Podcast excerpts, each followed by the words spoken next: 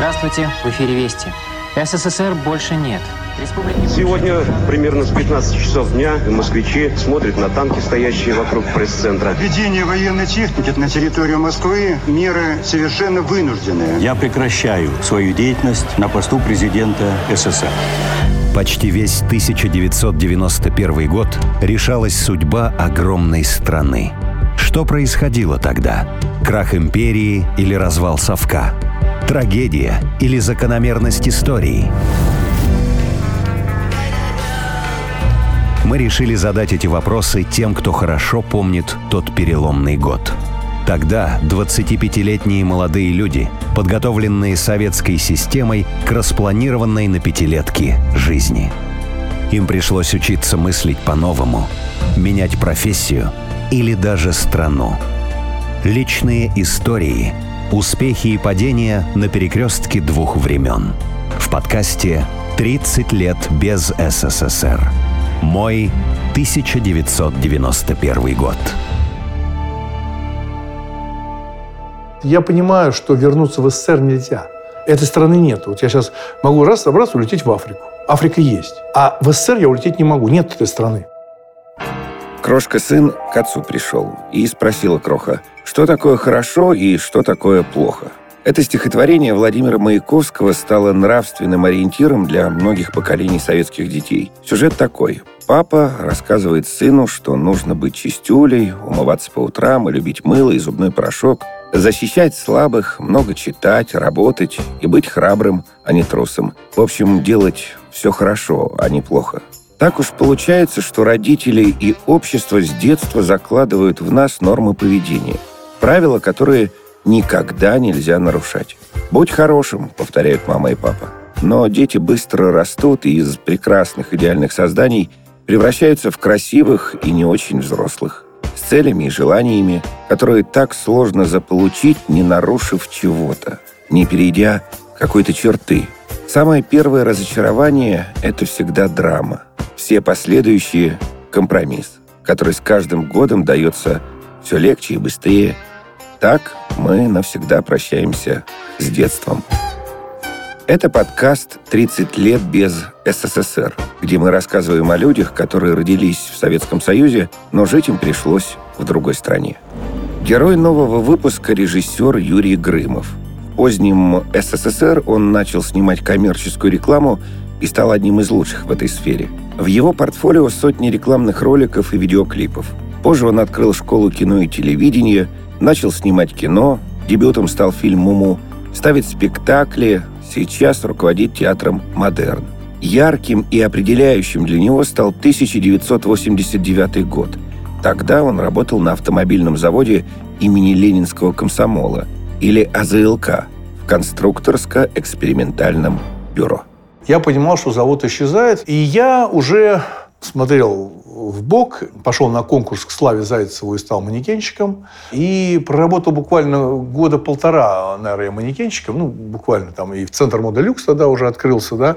И я все больше и больше начал заниматься fashion-индустрией, то есть был режиссером-постановщиком fashion-шоу. Все. Вот для меня это был такой момент полной переформации, да. И в 90, по-моему, втором году я уезжаю в Лас-Вегас, понимаю, что то, чем я хочу заниматься, практически здесь никому не нужно. Это только что-то начинается. Страна рушится, мне это не нравится. Я вижу, как люди оказываются без работы, ну, глобально без работы. Полная переформация, люди в панике. А меня приглашают в Америку и в Лас-Вегас. Ну, естественно, крышу сорвало. Ну, потому что я думал, нифига себе. Это потом я уже приехав туда, понял, что Америка – это не то, что я себе думал. Это совсем другая страна. Это не так, как мы себе представляем отсюда. Да? Вот. И я собирался уже в Лас-Вегасе оставаться, ставил шоу «Лучшая обувь мира», и мне предложили возглавить там fashion-департамент, ну, каждый год делать шоу там в Мексике, в Америке и так далее. И я вернулся в Москву, так сказать, за чемоданами. Ну, думал, что все-таки надо туда уезжать. Здесь были карточки уже э, покупателя, по талонам что-то покупали, все это было очень тяжело и печально. Но в этот момент, наверное, в 93 году, я понимал, что происходит, также переформатируется телевидение, и мне предложили заняться рекламой. Потому что я как-то к ней близко стоял, fashion-индустрия, там я занимался там дизайном, что-то такое там делал. И я понял, что я в Америку уже не поеду. А так, я думаю, ну, я туда всегда успею. А здесь как бы что-то нарождается. Ну и все, и новое телевидение, новые взгляды. И я начал заниматься рекламой, потом занялся видеоклипами, телевидением, да, дизайном. И мне все это очень нравилось и доставляло мне это большую радость. Потому что я понимал, что это какое-то новое становление. Мы делали, зарабатывали деньги, масса всего. Время было уникальное. Если говорить про возможности, колоссальные. Любые возможности. Если ты инициативный, рискуешь, не комплексуешь, то ты нужен всем. Не думаю, что сегодня такие возможности есть. Хорошо ли это, плохо, это другой разговор. Потому что потеря страны, а я считаю, что это очень плохо случилось для страны. Это очень плохо. И наши братья, когда я говорю про союзные наши республики, они же братья для нас были, да, они как-то очень быстро повернулись к нам одним местом, ну, спиной. А я сразу так, оп, и спасибо. А мы же братья. Они так, оп, пока. И все разошлись. Потом поняли, что без России трудно. Ну, кто начал сотрудничать и так далее. Но это другой разговор. С начала 2000-х я понял, что мне это уже стало неинтересно. А в 98 году я дебютировал с кино, потому что я понимал, что мне не хватает простора в жанре рекламы, клипов. Мне стал не нравиться шоу-бизнес. Ну, это скучное, это, скажем так честно, это не всегда интересные люди. Было много поющих трусов. 90-е – это еще и рассвет для женских поп-групп, которые позже стали называть «поющими трусами». У участниц таких музыкальных коллективов обычно были выдающиеся внешние данные, подчеркнутые откровенной одеждой или ее минимумом. Что-то короткое, обтягивающее, с разрезами и блестящее. Так можно описать стиль девичьих ансамблей. Названия групп соответствовали образу. Комбинация, блестящие, стрелки, шпики, мобильные блондинки, бархат. Пели чаще под фонограмму, танцевали сами. Активно гастролировали. Звездочки быстро вспыхивали, а затем мгновенно исчезали.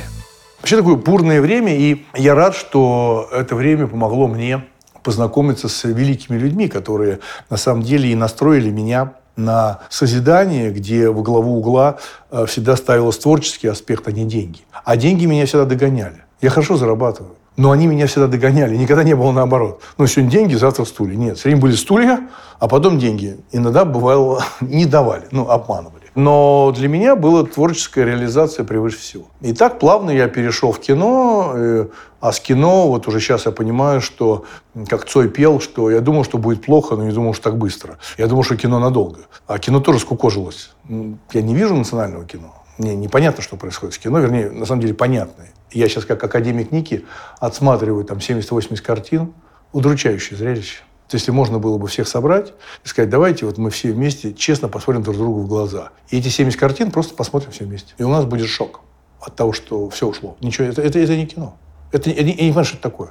Культура изображения исчезла, там звук, тема, авторство. Исчез автор. Ведь Данелли, Эльдар Рязанов, э, Тарковский, Пудовкин, кто это были? Авторы. А сейчас какое-то непонятное продюсерское кино. Я не очень понимаю, что это такое. У нас очень много театров в России, это замечательно. Есть жизнь, приходят зрители. Мы понимаем, как возрастают наши доходы, цена билета, посещаемость. А между прочим, это тот же зритель приходит в театр, который не ходит на русское кино. Тот же. И молодежь. Что это они так? На русское кино считают, что это плохо, а в театры ходят. Чувствуете нестыковка? То, что решили некоторые студии догонять Голливуд а зритель не может догнать, их. Они Голливуд догоняют, а зрители бегут, и мы тоже хотим догнать. Понимаете? В, понимаете, в разные стороны все идет. Голливуд уже изменился, а наши все Голливуд догоняют. Ну, это глупость. Почему сохранилось корейское кино, японское кино? Не надо ничего догонять. С собой надо заниматься. Уважать себя и свое прошлое. А свое прошлое – это советский кинематограф с большими именами. Ранее советское кино, как и все искусство в целом, имело мало общего с реальностью – Нарядные рабочие колхозницы в танце и с песнями, идущие к светлому будущему и с легкостью ставящие трудовые рекорды. Примерно так можно описать фильмы 40-х и 50-х годов. Потом пришла оттепель Хрущева. Настоящего человека в кино стало больше. Советские фильмы начали выезжать на международные фестивали. Триумфатором таких смотров и самым известным советским режиссером на Западе оказался Андрей Тарковский – «Зеркало», Андрей Рублев, «Солярис» и «Сталкер» до сих пор в списках лучших фильмов всех времен и народов. Фамилию Тарковский знает каждый, кто имеет хоть какое-то отношение к кино. от голливудских звезд до студентов киношкол. О чем мечтал тогда молодой Юрий Грымов? Когда он пошел участвовать, работать в Дом моды Вячеслава Зайцева. Слушайте, ну давайте так уж честно. О чем мечтал молодой Юрий Грымов, переходя с завода в э, индустрию моды, о девушках? Мне, думаю, что другое интересовало, что ли? Я вас умоляю. Меня интересовали девушки. Я пошел туда, где их больше всего. Все. Что, какие-то большие идеи, что ли? Нет, конечно. Нет, ну что вы?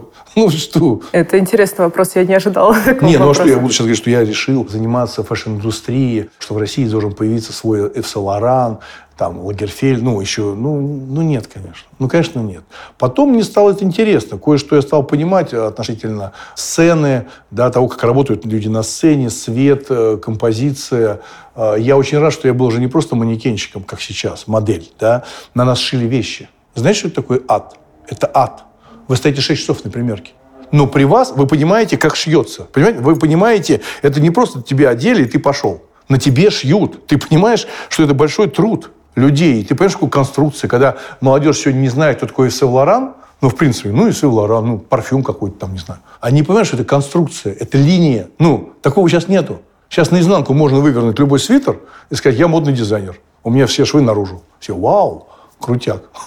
Ив Сен-Лоран – французский модельер, звезда от кутюр 60-х, 80-х годов прошлого века.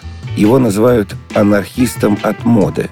Он первым одел женщину в двубортный костюм, который до этого носили только мужчины, а затем изобрел женский смокинг. Это был фурор в мире моды. А Лоран стал легендой при жизни. Укороченные пальто тренчи и прозрачные блузки – также его ноу-хау, которым женщины с нескрываемой радостью пользуются и сегодня. А на ваш взгляд, какие вещи исчезли вместе с Советским Союзом? Ну, когда Советский Союз распался, во-первых, появилось не сразу, но потихоньку стало появляться то, чего мы говорим, вот межрасовые проблемы. Я никогда не думал, что у меня друзья разных национальностей. У меня татары были знакомые, узбеки, евреи, грузины. Я даже не думал на эту тему. Ну, мы все жили все вместе. А потом вдруг кто-то придумал там люди кавказской национальности, понимаете, да? Вообще, этого вообще просто даже не было в России. Все жили как-то в общем котле, варились. И даже на эту тему, не, понимаете, не думали. А потом стали задумываться. Национальность, конфликты. Потом это ужасающая история. Уже это было в 90-х, тоже во второй части 90-х, когда появились такое ужасное слово «гастарбайтеры». Люди из Средней Азии сюда привозили. В скотских условиях, кстати, до сих пор это происходит. И мы спокойно соглашаемся с этим, что в скотских условиях люди работают на стройках. Ну, потому что себестоимость низкая. А тем людям тоже деваться некуда. Им нужно кормить семью у себя там, в тех районах, откуда они приехали, ну, странах, понимаете? А мы, типа, цивилизованное государство, спокойно с этим соглашаетесь. А потом говорят, а вы же, москвичи, не хотите работать на стройке? Не, не, не можем. В таких условиях не можем. Но если мы допускаем, что там кто-то так антисанитарно живет и получает копейки, а кого-то обманывают, отнимают паспорта, значит, это мы согласны с вами соглашаемся с таким ужасным отношением к людям. Гастарбайтер в переводе с немецкого «приглашенный» или «наемный рабочий», проживающий и занимающийся какой-то деятельностью не в своей стране. Это слово стало привычным для нас после распада СССР, когда в Россию начали приезжать на заработки мигранты из бывших советских республик. Обычно они устраивались на неквалифицированную и малооплачиваемую работу – строителями, грузчиками, дворниками – до сих пор многие иммигранты работают нелегально. Этим пользуются работодатели. Платить таким работникам можно меньше, ведь налоги не нужны. Многие гастарбайтеры жили и живут в домах под снос или подвалах. Но никто не жалуется. Денег в России все равно больше, чем дома, где ждут семьи. Когда случился раздел, я к этому отнесся так, ну, средний. А через год, через два стал понимать, что это как-то неправильно. И сейчас, посмотрите, Евросоюз нам доказывает, что они объединяются. А мы разоединились и будем жить. Нет, это тяжело. Мы часть всего этого. Мы живем на планете Земля. Вот я мечтаю, чтобы инопланетяне прилетели. Знаете зачем? Чтобы мы все-таки объединились. И было написано «землянин». И все. И мы будем бороться против каких-нибудь с тремя глазами, с шестью ногами, ну, инопланетян. Тогда у нас все будет. А мы же, смотрите, мы ухитрились здесь, мы и они тоже, ну, с нами со всеми поругаться. И мы с ними, и они с нами. Планета Земля очень маленькая. Мы сейчас, я даю вам интервью, мы сейчас идем в аэропорт, садимся на самолет, и через 8 часов, знаете, где будем? Ой, Там через 14 часов мы будем в Африке, моя любимая. Понимаете? И все. Вы помните августовский путь 91-го? Где вы на тот момент находились? Ну, я помню совершенно, что я жил недалеко от Останкина. Я помню все эти там бронетранспортеры, я помню машины, которые врезались в Останкино. Помню, да. Но я это воспринимал, наверное, как логическое событие. И оно логично выходило из всего. Мне было страшно, но мне казалось, что это как-то логично. Но я видел, что страна современным языком переформатируется. Да. А я точно знал, что так жить жить, как тогда, было уже невозможно. Мы понимали, что Союз был довольно-таки слабый, да, но то, что потом случилось уже после передела, и то, что я видел, как люди в одночасье становятся миллиардерами, я тоже считаю, что это не очень правильно. Ну, понимаете? Да, я понимаю, что они прошли через перестрелки, кто-то выжил, кто-то нет. Но раз, и человек становится миллиардером. И все вот эти наши прекрасные ресурсы достаются в руки там одного-пятерых людей. Это так. И никто мне не скажет, что это не так. Это так. Сегодня это так. И в этой мясорубке выиграли эти 10 семей или 20 семей, я не знаю. Но все остальные же проиграли. Потеряли работы, отношения, ну, все что угодно. И то, что сегодня кто-то говорит, а вот проблема нравственности у нас в России, да, все соцсети в этом виноваты. Да перестаньте. В этом виновато все вот оттуда началось. Помните культ денег 90-е годы? Любой ценой деньги. Любой. Я тогда еще работал в шоу-бизнесе. Никто не стеснялся петь на дачах у бандитов. Они все знали. Все знали, что это бандит настоящий, без никакой там нам кажется. И все пели на этих дачах. Все, которые теперь являются народными артистами. Вот эта беспринципность нас, я думаю, что и погубила. Я знаю, что существовали талоны, да? А что еще такого было, скажем так, напряженного в стране на тот момент? Но ну, я бы на самом деле не сказал, что это было сильно напряженно, потому что мы же вышли из СССР, где прилавки были пустые. Ну, просто, ну, просто пустые. Стояли банки с соком и консервы килька в автомате. Вот заходили в магазин, все это было. Потом подъезжала тележка с какой-то колбасой синего цвета, и все расхватывали эту колбасу. Я своему ребенку не мог это объяснить, да, и когда я оказался на Кубе, а там все то же самое. И мы заходили на Кубе в магазины, стояли такие витрины, и ничего не было. И я э, своей дочери говорю, смотри, говорю, Антонина, вот так было в России. Она не может понять. Она говорит, ну что, было дорого? То есть люди не могли себе купить. Она понимает, что если дорого, человек себе не может ну, позволить купить. Понятно. Да нет, не было ничего. Вот прям пустота. Это как вот на Кубе, в Гаване. Кругом океан, лобстера съесть нельзя, кругом курица. То, что карточки покупатели были, мы не особо чего мы потеряли. Там тоже было все пусто. В СССР тоже было все пусто. Да, было дешевле, Потом начали товары а, потребления появляться. Но опять-таки, если мы потеряли страну ради колбасы, то все нормально, значит. Колбаса есть, заходим в магазин, все есть. А можете вы ее купить себе? Это большой вопрос. Согласна? А так все есть. Поэтому если боролись за товаропотребление и превратиться в общество потребления, мы превратились в потребителей. У нас все есть. А можем ли мы это купить? Молодежи не хватает денег, а им нужны только деньги для чего? Чтобы только потреблять. Поэтому у них комплексы.